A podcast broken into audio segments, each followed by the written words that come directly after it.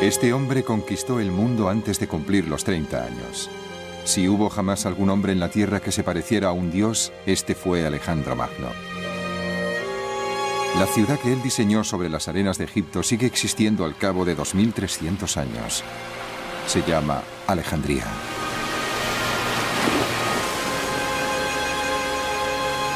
Sus sucesores, los reyes tolemaicos, cumplieron su sueño e hicieron de Alejandría la capital del mundo antiguo.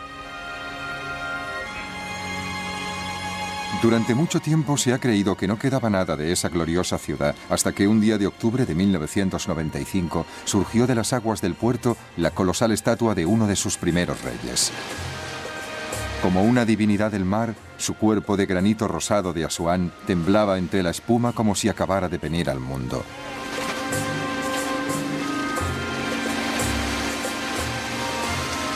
El arqueólogo Jean Van Perrer fue el responsable de esta resurrección. Dos años después, las máquinas excavadoras de la inmensa obra de una autopista descubrían inesperadamente un mundo subterráneo y misterioso. Jean Van Perrer y su equipo intervinieron con rapidez y descubrieron un acceso hacia otra ciudad desconocida y misteriosa, la necrópolis, la ciudad de los muertos.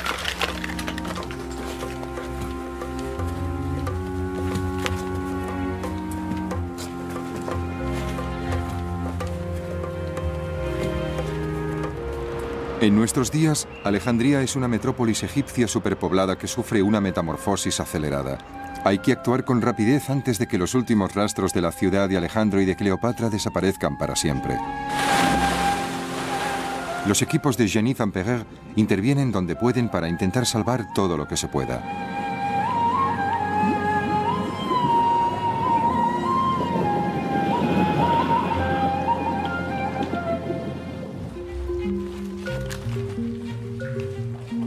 Velada tras misterios infinitos, Alejandría esperaba su momento con paciencia.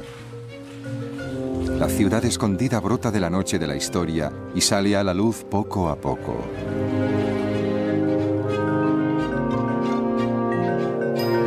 Los destinos de Alejandría.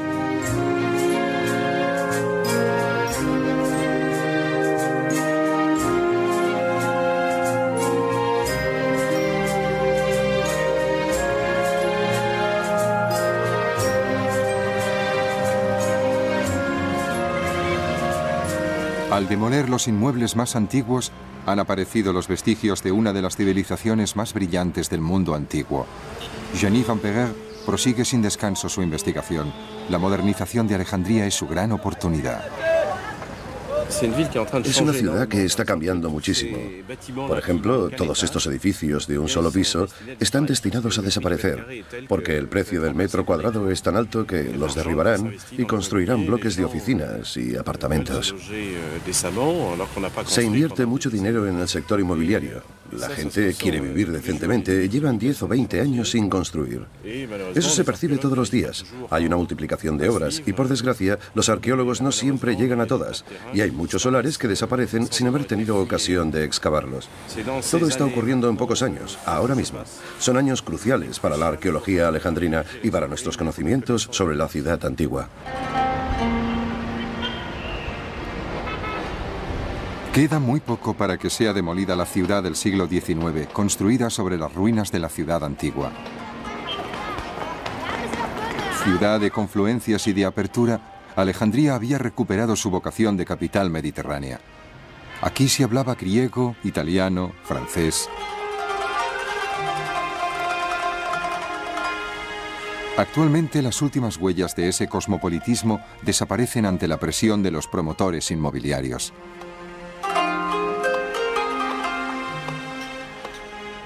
Destrucción y reconstrucción. En el corto intervalo entre ambas se ofrece una ventana a los equipos del Centro de Estudios Alejandrinos dirigido por Jean-Yves. Gracias al apoyo tecnológico y financiero de France Telecom, los dos responsables de las obras de la calle Fouad, Marie Jacquemin y Francis Choel, siguen avanzando a través de las capas arqueológicas. Son 10 metros de profundidad para 23 siglos de historia.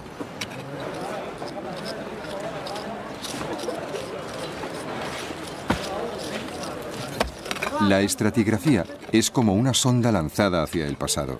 Descender por una galería es como explorar el túnel del tiempo y reencontrar en las sucesivas capas restos correspondientes a las diversas épocas. Igual que este trozo de cerámica barnizada del período bizantino o esta terracota de la época helenística. Y también esta talla, una especie de amuleto que supuestamente protegía de las enfermedades. Los innumerables dioses de Alejandría eran invocados en cualquier circunstancia de la vida. El subsuelo, comprimido durante dos milenios, da a veces la impresión de que expulsa sus tesoros, como este fragmento de una estatua de Serapis, el dios egipcio. O esta estatuilla de mármol que expresa el refinamiento de la época romana.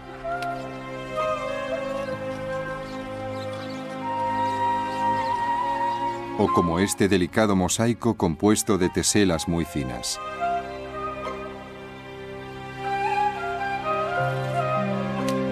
Todos estos objetos de la vida cotidiana componen el gran catálogo de las Alejandrías del pasado. Un tazón con un relieve helenístico.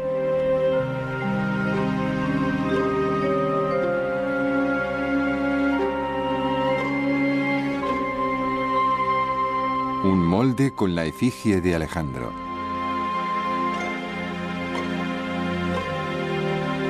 El fragmento de una tanagra, figurita de terracota.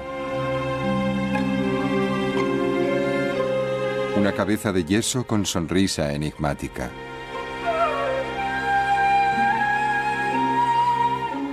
Una estatuilla en bronce de Afrodita. Pero el objeto que más simboliza la parte misteriosa e indescifrable de Alejandría, más que cualquier otra, es esta máscara funeraria rota.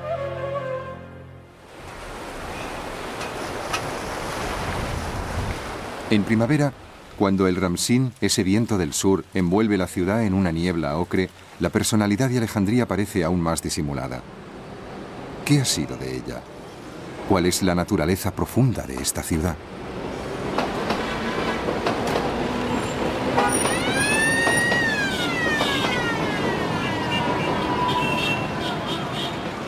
Esta ciudad soñada por Alejandro no es una obra imaginaria. El joven rey de Macedonia la concibió de entrada como una ciudad ideal. Acababa de vencer a los persas en Isos. En el instante en que Alejandro, pasando la vista sobre la multitud, reconoce en medio del bosque de lanzas al gran rey Darío, su adversario, en ese mismo instante, a primera vista, decide dónde se va a construir Alejandría. Alejandro quiere un puerto para su nuevo reino. Observa el lugar. Es poco agradecido, atrapado entre la laguna y el mar, y muy pantanoso. Pero de repente lo entiende todo. Será un puerto bien protegido, situado lejos de las crecidas del Nilo y al mismo tiempo cercano al fértil delta que les alimenta. Alejandro nunca llegaría a ver su ciudad. Fue Ptolomeo, su general más allegado, quien llevaría a cabo el sueño del joven monarca tomando las riendas del gobierno de Egipto. En este proyecto monumental, todos los materiales proceden de la isla de Faros, que está unida al continente por el Heptastadio, un dique inmenso que forma dos puertos maravillosamente protegidos.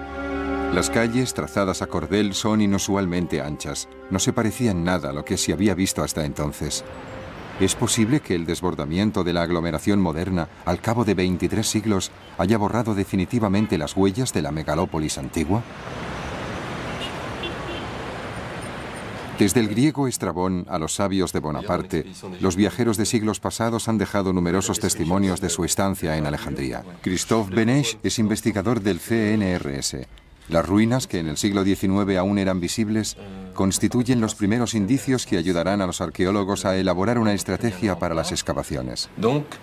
Es posible que encontremos una parte de la muralla helenística que tal vez siga existiendo y que fue continuada por los árabes.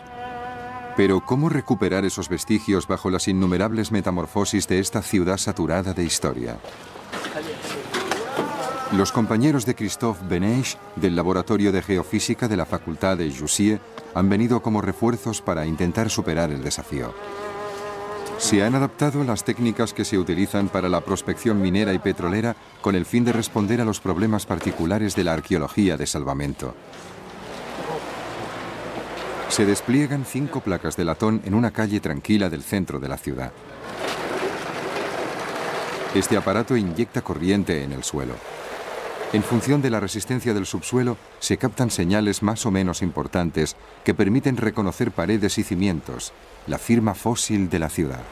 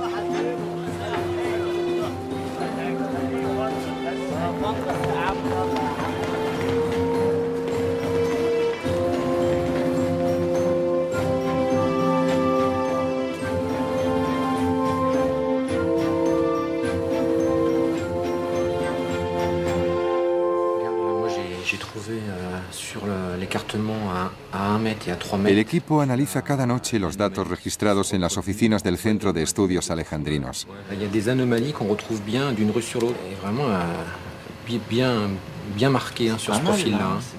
El imperio de las sombras se precisa con sus relieves, huecos y fracturas.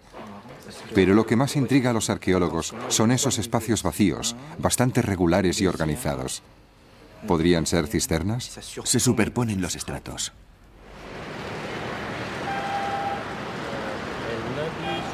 Jenny Van Perret dirige la investigación cruzando las informaciones de los geofísicos y los elementos aportados por Mohamed Abdelaziz, director general del Servicio de Antigüedades Egipcias. El Navi, así que el estadio está aquí. Estamos muy cerca de Comel Nadura. Esto es Comel Nadura número 7 y esta calle, aquí en este punto. Más o menos aquí.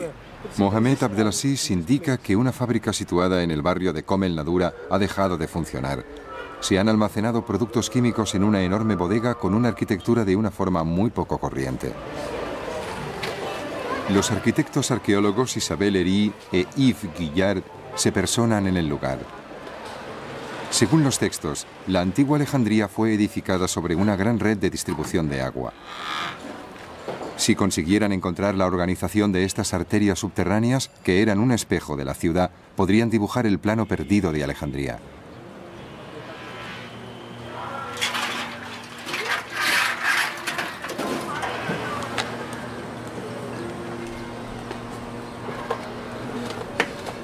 Nada. Y allá abajo, ahí detrás, ¿qué hay?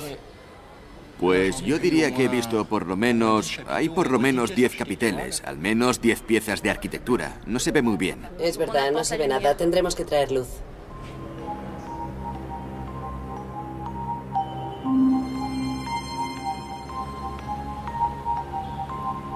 El estilo se reconoce inmediatamente. La distribución es poco habitual. Los soportes están hechos de capiteles antiguos. Las paredes están cubiertas de enyesados impermeables que cubren la construcción. No hay duda, es una antigua cisterna.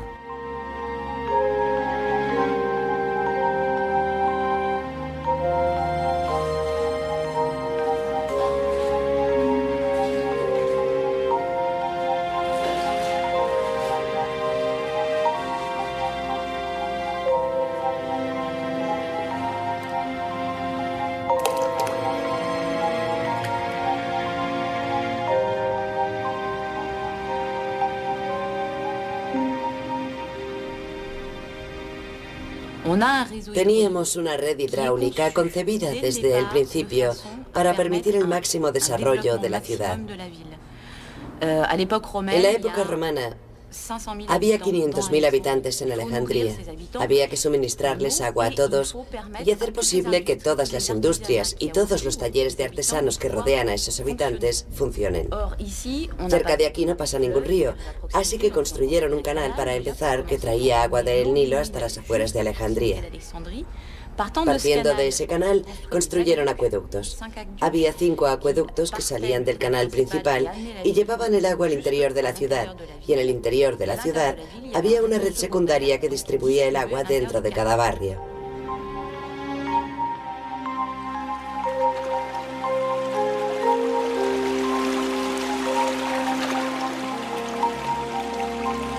El agua del Nilo, que era impura durante los primeros días que seguían a la crecida, se decantaba en estos depósitos. La sacaban mediante la saquia, un sistema muy ingenioso de cubos accionados por una noria.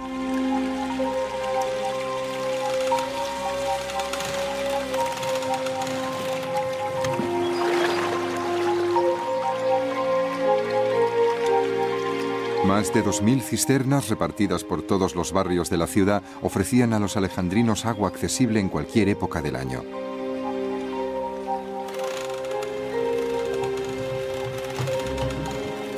El recuerdo de esos pozos, utilizados hasta el siglo XIX, parece haberse desvanecido para siempre.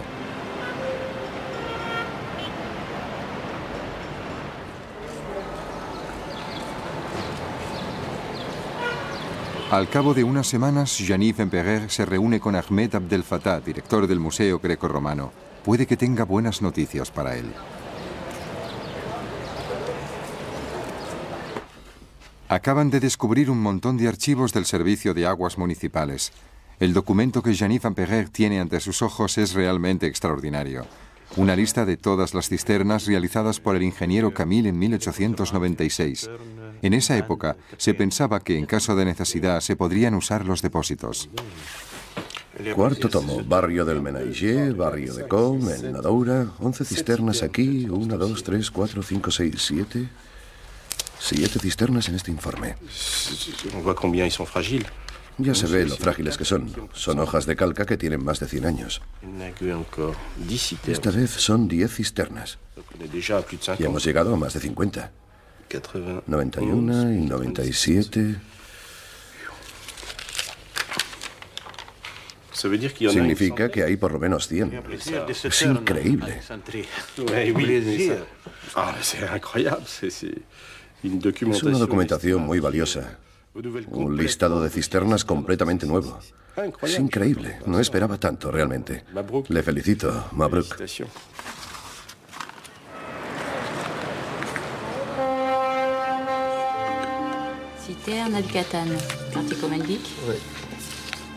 Los documentos son entregados inmediatamente a Isabel Hery y a Yves Guillard.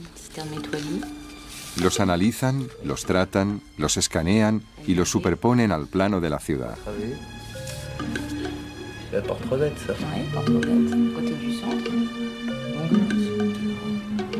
La situación de cada cisterna está perfectamente identificada sobre el catastro actual. Ahora solo falta ir a verificarlo sobre el terreno. El depósito número 7 debería encontrarse bajo la actual calle Fuat. Pero los siglos han ido ocultando poco a poco la entrada que lleva a las cisternas. La ciudad moderna ha rematado la lenta labor de enmascaramiento con sus muros y paredes de hormigón.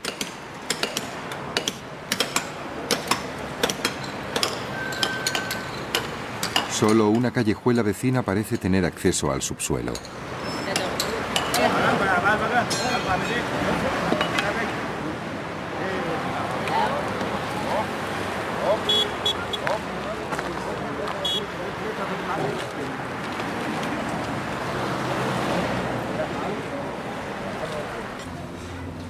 Un escalón. Ojo que resbala. Ya está. ¿Da la vuelta? Da la vuelta. Vamos bien orientados. Los muros rezuman. La construcción de ladrillos recientes tiene todo el aspecto de ser un refugio acondicionado durante la Segunda Guerra Mundial, mientras las tropas de Rommel avanzaban hacia Alejandría. Al cabo de unos metros, el pasadizo termina en un lugar mucho más antiguo. Otra cisterna. Los arqueólogos están más que nunca en el interior de la ciudad invertida, la segunda Alejandría, tan vasta y tan compleja como la Alejandría de los vivos. Es increíble, increíble. Un estilo corintio soberbio. Las hojas de acanto están muy bien cortadas. Bueno, lo han aserrado, la base no la encontramos. No importa, de todas formas está bastante completo.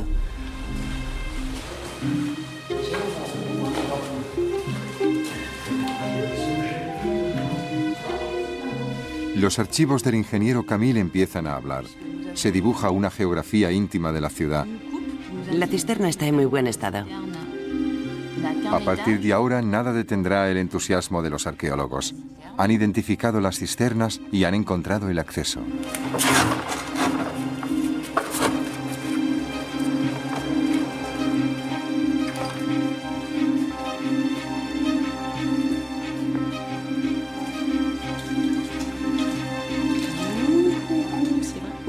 Muy fría.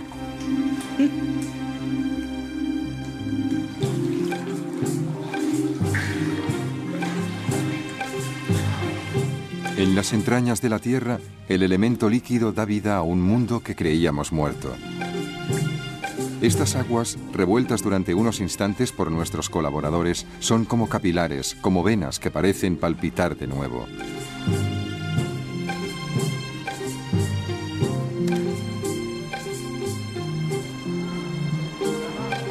No todos los depósitos estaban enterrados. Brotan a pleno día en mitad de una obra moderna, destrozados por las excavadoras.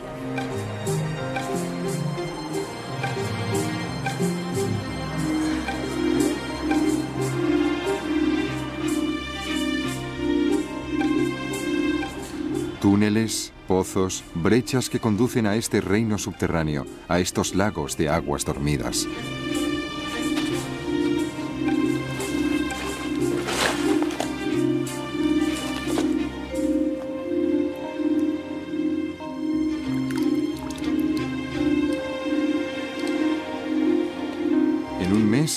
Sido descubiertas e identificadas 20 cisternas.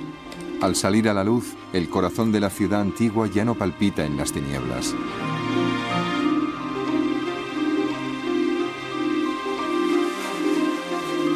El equipo de arqueólogos decide hacer un estudio más profundo de la cisterna más grande de todas, el Naví.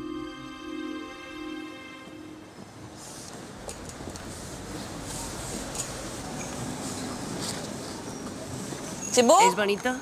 Una maravilla.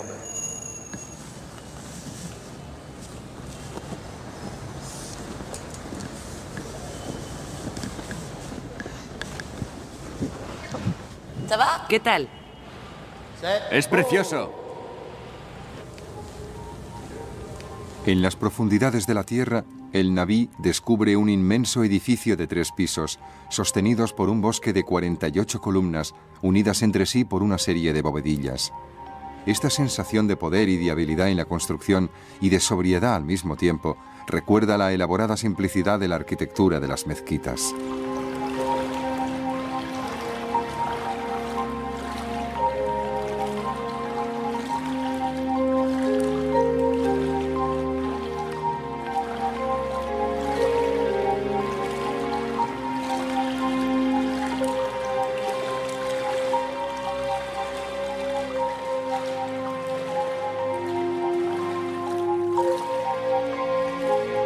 Si las columnas y los capiteles han resistido a la destrucción, es cierto, lo han hecho porque nunca han dejado de reciclarse durante siglos. Constituyen un repertorio excepcional de órdenes y estilos antiguos. Los arquitectos hacen un inventario.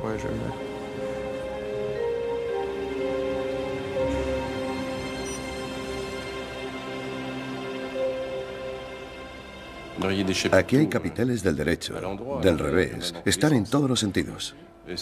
¿Podemos despejar algunos conjuntos que nos permitan aislar capiteles provenientes del mismo monumento? Este estudio de las cisternas es muy variado, incluso múltiple, se podría decir. Se trata de recuperar todo el sistema hidráulico de la ciudad a través de estos depósitos inmensos alimentados por las aguas del Nilo. Y también en la arquitectura de algunas intentar encontrar elementos reciclados de otros monumentos que fueron desmantelados, desmontados al final de la época antigua. Y estos elementos se han conservado, y aquí los tenemos, como testigos de las Alejandrías pasadas.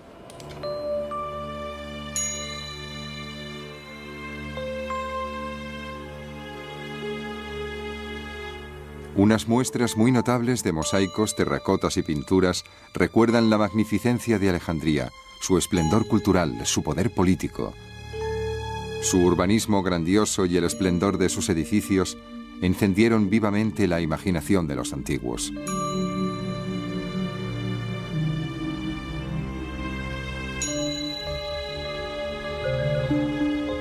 ¿Qué se ha hecho de los palacios, del museo y de su célebre biblioteca por no hablar de los inmensos almacenes que hacían que Alejandría fuera la mayor tienda del mundo. Puede que los restos de esos edificios prodigiosos estén hundidos en las aguas del puerto.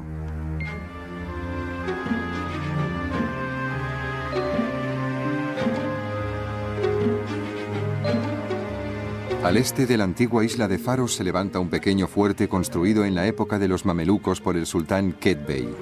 En su lugar se encontraba seguramente una de las siete maravillas del mundo.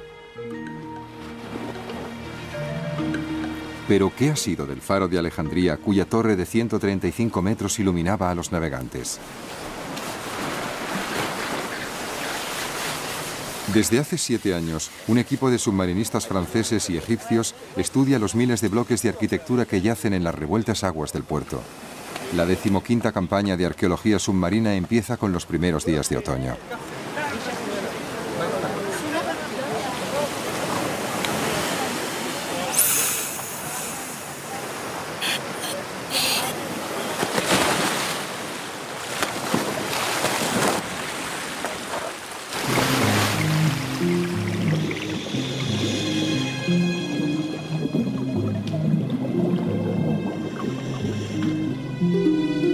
Extraordinario campo de ruinas es un rompecabezas monumental, un conjunto de más de 2.500 bloques que hay que reconstruir para descifrar su sentido y adivinar su función.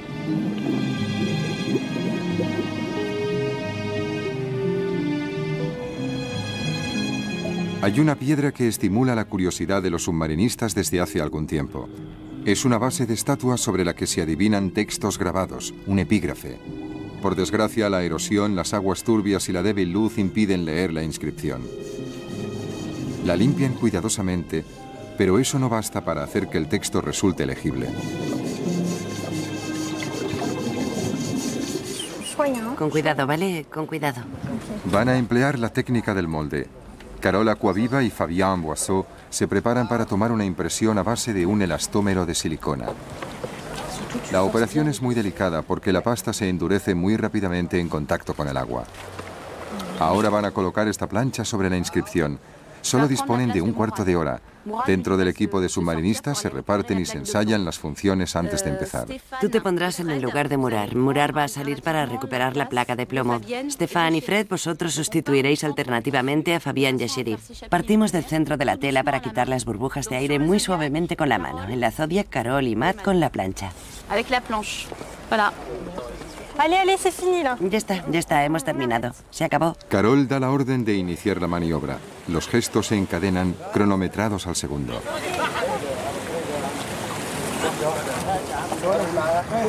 Ok, un petit peu plus. Euh, ok,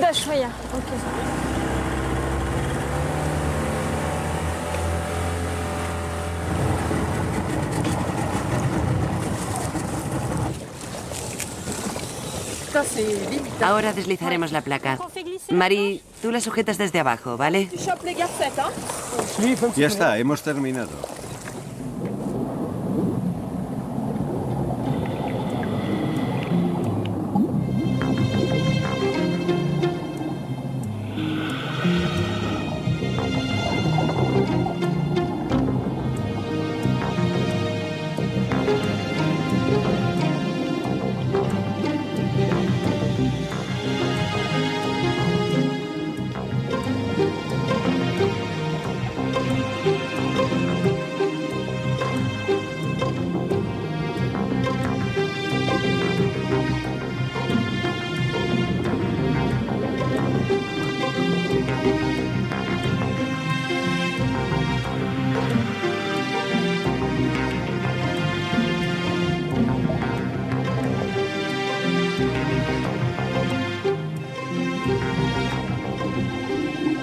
Pero ¿cuál es el mensaje que nos transmite la piedra? Jeannie Van reconoce la forma de las letras. Es la primera inscripción en griego descubierta en este asentamiento.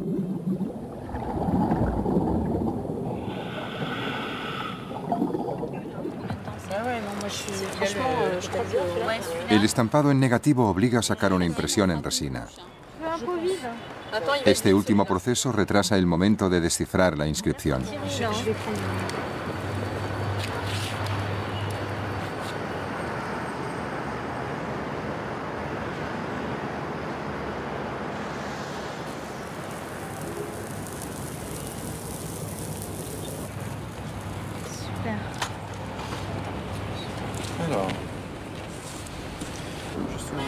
Estas son la línea 2, 3, 4, 5, 6, 7, 7 líneas.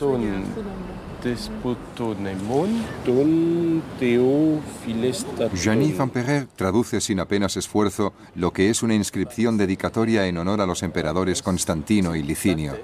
Estos dos emperadores reinaron juntos durante 13 años, hasta el 324 de nuestra era. ¿Cómo se explica la presencia de un vestigio del siglo IV de nuestra era, si hasta el momento los arqueólogos no han dejado de encontrar fragmentos de monumentos faraónicos que datan de más de 2.000 años antes de nuestra era? Para construir su capital, los reyes tolemaicos no tuvieron reparos en tomar materiales de los suntuosos edificios del Egipto antiguo. Alejandría, demolida y luego reconstruida indefinidamente a partir de sus ruinas, se renueva sin descanso aprovechando la esencia misma de su pasado. Este asentamiento es un enorme cementerio submarino donde duermen gigantescas muestras de todas las arquitecturas de la antigüedad.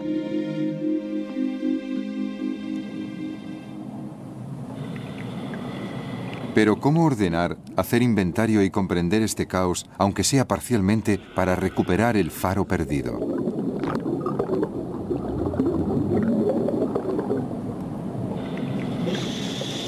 Una vez más, las técnicas más modernas ayudan a los submarinistas. El acuímetro usa las ondas acústicas y permite situar rápidamente cada bloque de piedra en el espacio submarino. Esta herramienta acelerará el inventario completo del lugar.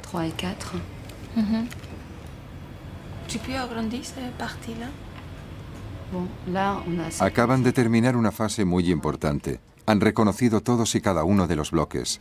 Ahora los arqueólogos pueden proceder por eliminación.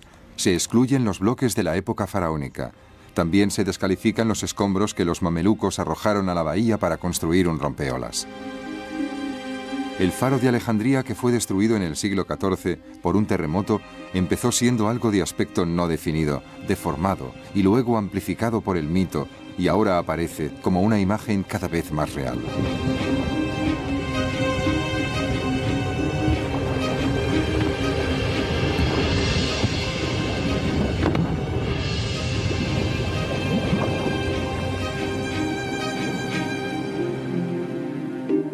Se ordenan las piezas del rompecabezas. Se ponen en marcha todos los medios para intentar recomponer la arquitectura del célebre monumento.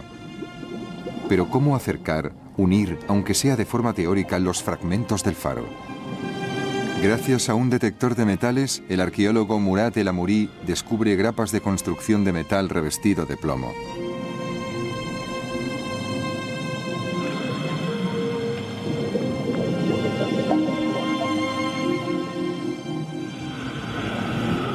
Las cavidades en las que se alojaba el plomo permiten orientar y ensamblar los bloques.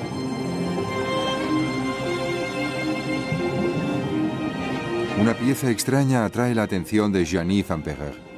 Es un anillo que procede de una aldaba de una puerta.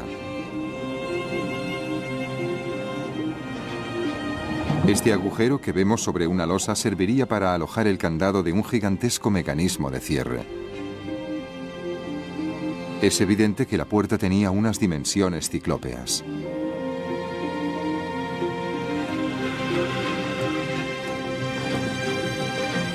Este bloque colosal dividido en dos partes es una de las bisagras de una puerta de más de 12 metros de altura.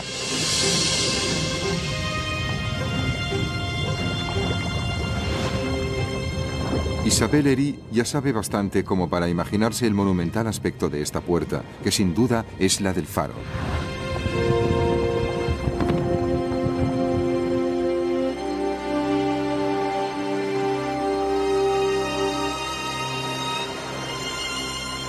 Podemos imaginarnos cómo era la puerta.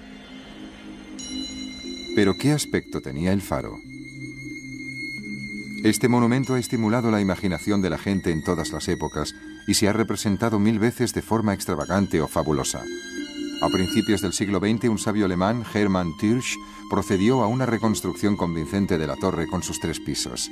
Pero no tuvo en cuenta la existencia de un manuscrito árabe del siglo XII, obra de un viajero musulmán andaluz. Ibn Jaber ofrece detalles absolutamente inestimables. Sobre todo se tomó la molestia de medir el faro de una forma minuciosa, casi maníaca. El texto de este testigo excepcional ha sido examinado por el arquitecto Yves Guillard y nos permite hacer varias suposiciones.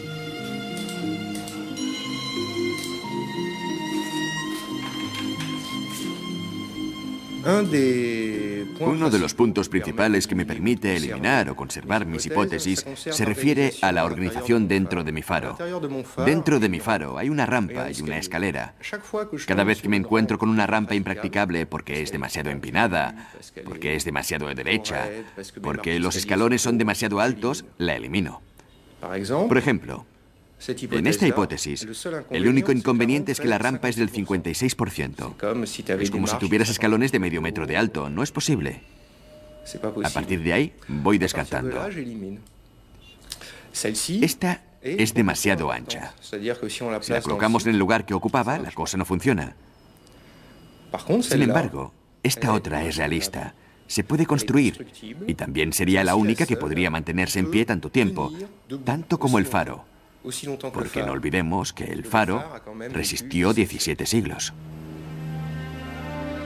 A medida que avanzan los trabajos de los científicos, la luz del conocimiento ofrece al sueño y a la imaginación la ocasión de volver a abrasarse ante la imagen de un faro que anunciaba al viajero de la antigüedad que había llegado a la ciudad de todos los saberes.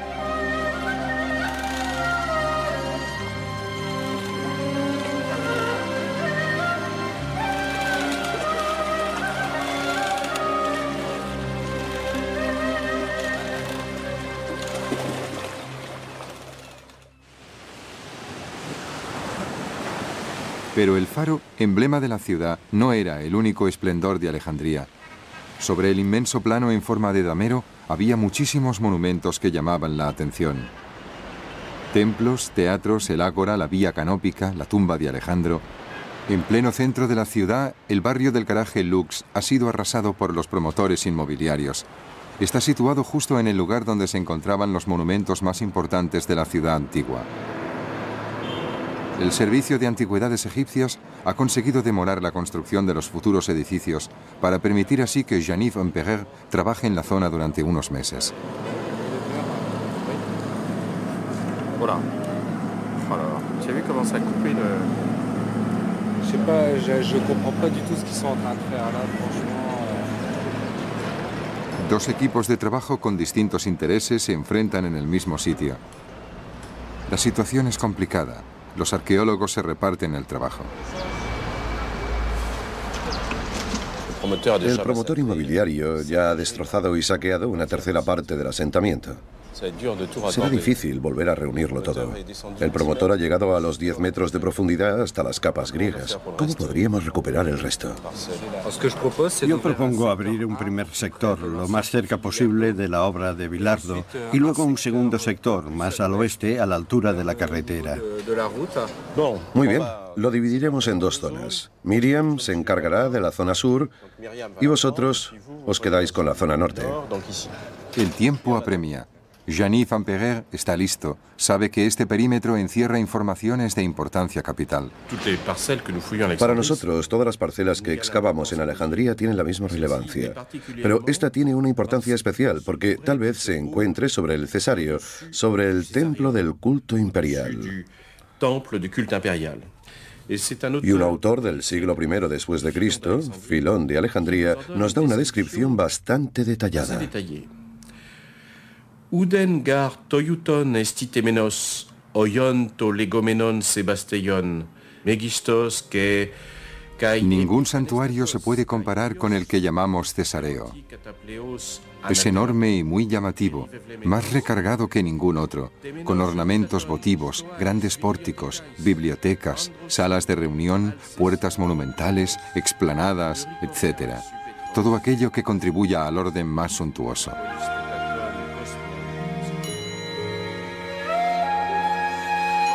Dos obeliscos decoraban la entrada del Cesareo. Esos obeliscos que con el tiempo se llamaron las agujas de Cleopatra seguían aquí en el siglo XIX.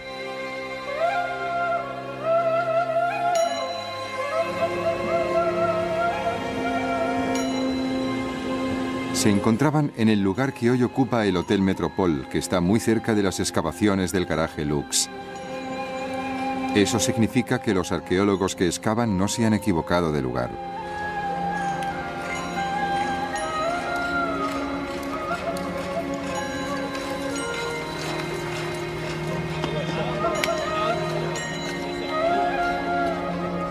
En las semanas siguientes, un nuevo descubrimiento les dará la razón.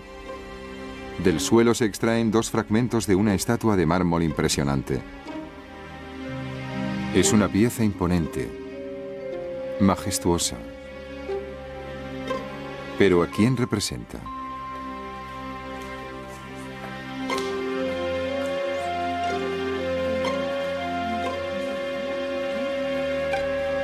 Se encarga la identificación a la doctora Merbat Seifeldin, subdirectora del Museo Greco-Romano.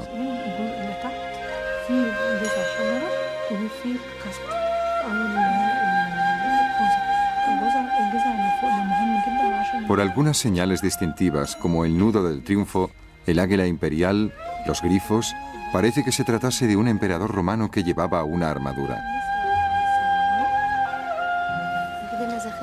Un emperador, pero ¿cuál? Hay que tener en cuenta un detalle. Estas dos puntas son restos de una barba, pero hubo varios emperadores romanos que llevaron barba.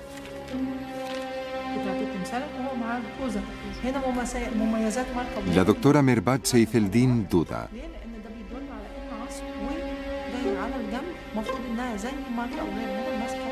Solo a un emperador se le representaba con una barba ahorquillada, Septimio Severo, que venció a los partos y que murió en el año 211 de nuestra era. Otro elemento que confirma que la estatua provenía de un lugar donde se veneraba a los emperadores.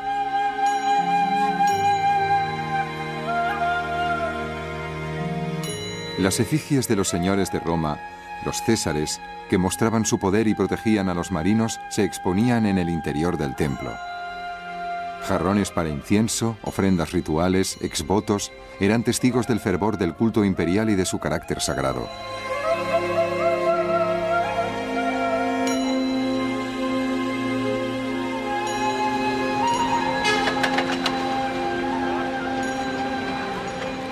Sobre las excavaciones del Cesareo, los arqueólogos progresan rápidamente hacia las capas más profundas. Dentro de seis meses tienen que devolverle el terreno al promotor inmobiliario. Al otro lado de la obra ya se erige un primer edificio sobre distintos niveles de estratos arqueológicos. En el sector sur, Miriam Metudi se encuentra con un obstáculo inesperado.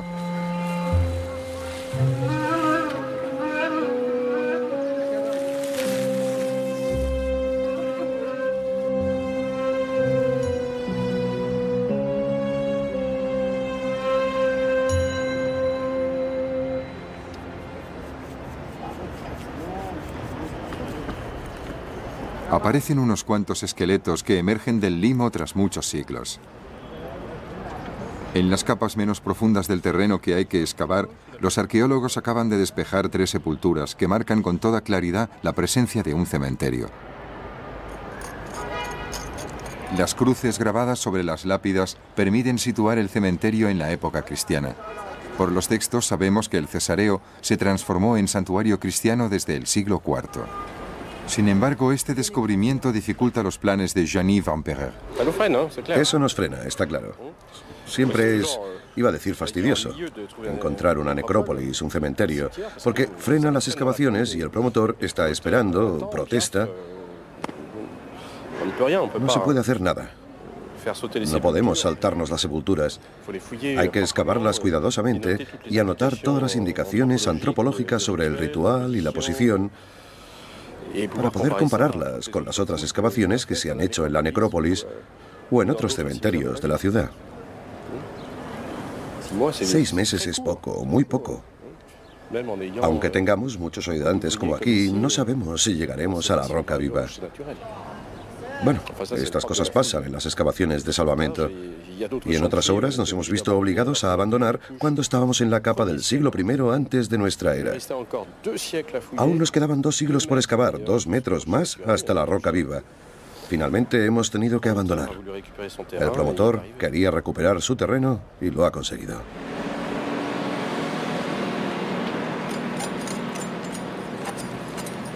El descubrimiento del cementerio también es interesante, pero hace más lento el trabajo de los obreros. Habrá que modificar los planos y tener en cuenta todas las capas, sin excluir ninguna. Cada una de ellas contiene una parcela de la historia de Alejandría. Esta necesidad les despierta nuevas energías.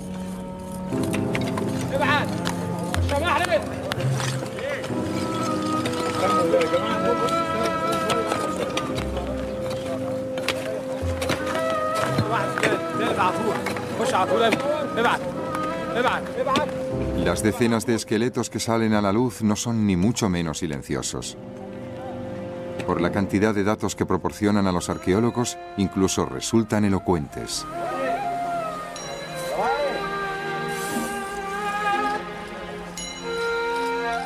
En Alejandría hace mucho que los arqueólogos se han familiarizado con los ritos de la muerte. La forma en que los seres humanos encaran su paso al más allá no tiene secretos para ellos. En todas nuestras investigaciones nos hemos enfrentado con los muertos, con las 100 generaciones que nos separan de la fundación de Alejandría. Como decía la gente de la antigüedad, los muertos eran muchos más, porque además en la antigua Alejandría había por lo menos 500.000 habitantes. Se encuentran restos de difuntos en todas las capas, por ejemplo, inhumaciones simples, los entierros más corrientes en la época griega, pero también momificaciones, porque poco a poco los griegos, al estar continuamente en contacto con los egipcios, adoptaron algunas de sus costumbres. Otra técnica típicamente helénica, típicamente griega, es la cremación. La cremación, que era tabú para los egipcios y que lo sería después para los cristianos, se generalizó en la época griega y ahora empezamos a tener una buena documentación sobre las cremaciones en Alejandría y particularmente en la necrópolis. La práctica de la cremación llegó a Egipto con los griegos, que desaprobaban la momificación. Los muertos se quemaban en piras. Sus cenizas y huesos se recogían en jarrones. En Alejandría, estos jarrones se llamaban hidrias, ya que originalmente contenían agua. Hemos encontrado cientos de estos jarrones en las necrópolis de la ciudad. Los fondos del Museo Greco-Romano cuentan con más de 600. El arqueólogo holandés Arnold Enclair es especialista en estos jarrones funerarios.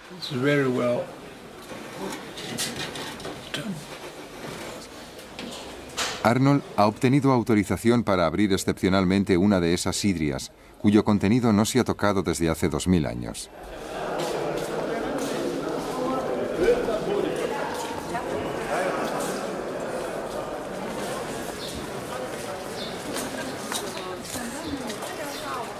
A la una en punto, mañana por la mañana. Sí, gracias. El precioso relicario se confía a Gilles Grevin y Paul Bellet, especialistas en la cremación del Laboratorio de Antropología de Draguignan. Y aún está cerrado. ¿Qué número es? Mira. 9502.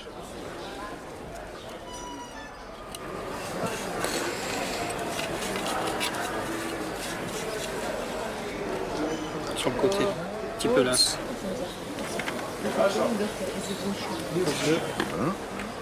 Un poco de lacre. Ya está, lo hemos conseguido. Bueno, ya está. Apartémonos porque de aquí va a salir dos mil años de aire viciado. Eh bien, voilà. On a des fragments crâniens de. Para empezar encontramos huesos.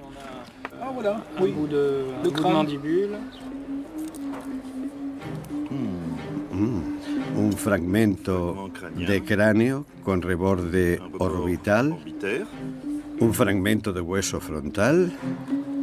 Gilles Revin tiene una idea muy poco corriente. Va a explorar el jarrón funerario como si se tratara de una excavación, de arriba a abajo, capa por capa.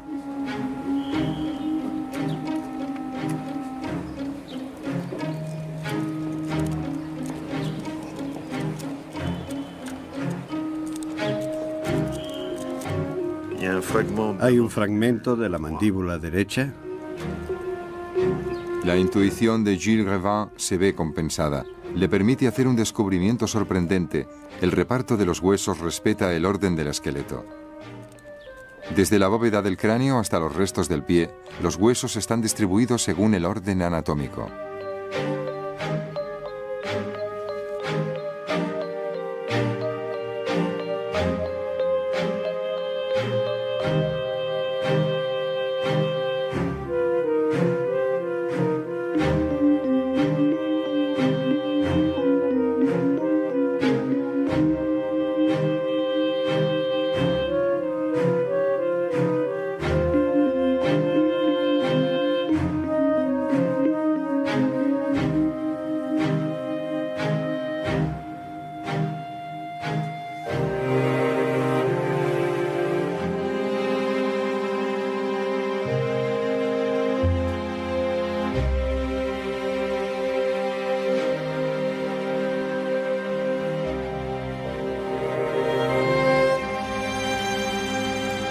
En Alejandría se encontraron restos de diversas prácticas funerarias, lo que evidenciaba la coexistencia de creencias y pueblos diferentes.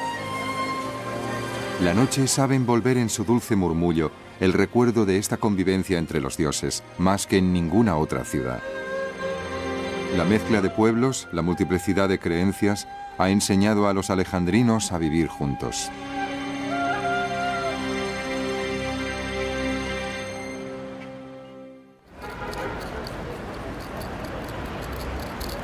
Obra del Cesareo.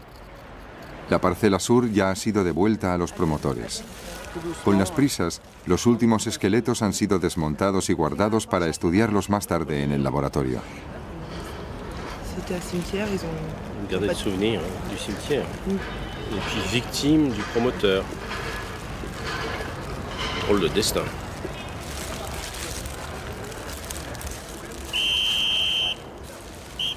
Los obreros abandonan por última vez la excavación y ceden su sitio a los bulldozers del promotor que tiene prisa. Mientras construye su futuro, Alejandría desentierra las inestimables ruinas de su pasado para volverlas a sepultar inmediatamente.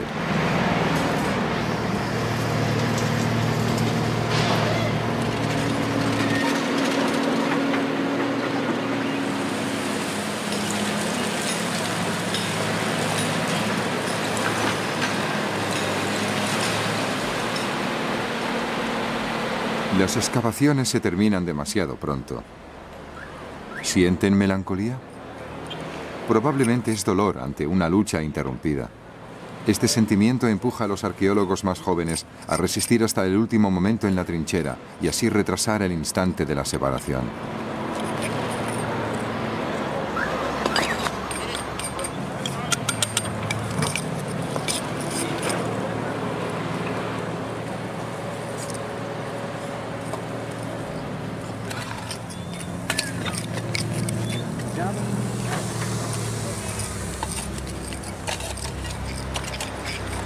Aparecen los últimos rastros del cesareo, pero ya es demasiado tarde. Los arqueólogos han logrado descubrir unas cuantas cosas. Ahora deben dejar que la ciudad siga con su eterna metamorfosis. Alejandría no puede ser solo conservadora de su glorioso pasado. No se puede ignorar la vida cotidiana de sus cuatro millones y medio de habitantes, que tienen que desplazarse, que necesitan viviendas y alimentos. En la bahía vuelve a hundirse el rumor de los siglos. Alejandría, punto de confluencia entre Europa, África y Oriente, se abre al mundo inaugurando su nueva biblioteca.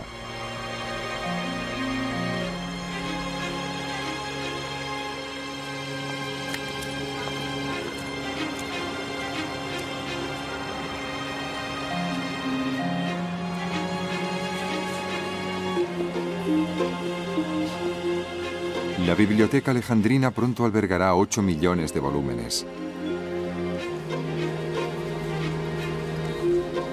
Más allá de las vicisitudes de la historia, esta es la prueba de que Alejandría nunca ha perdido la curiosidad, el impulso vital generado por su fundador.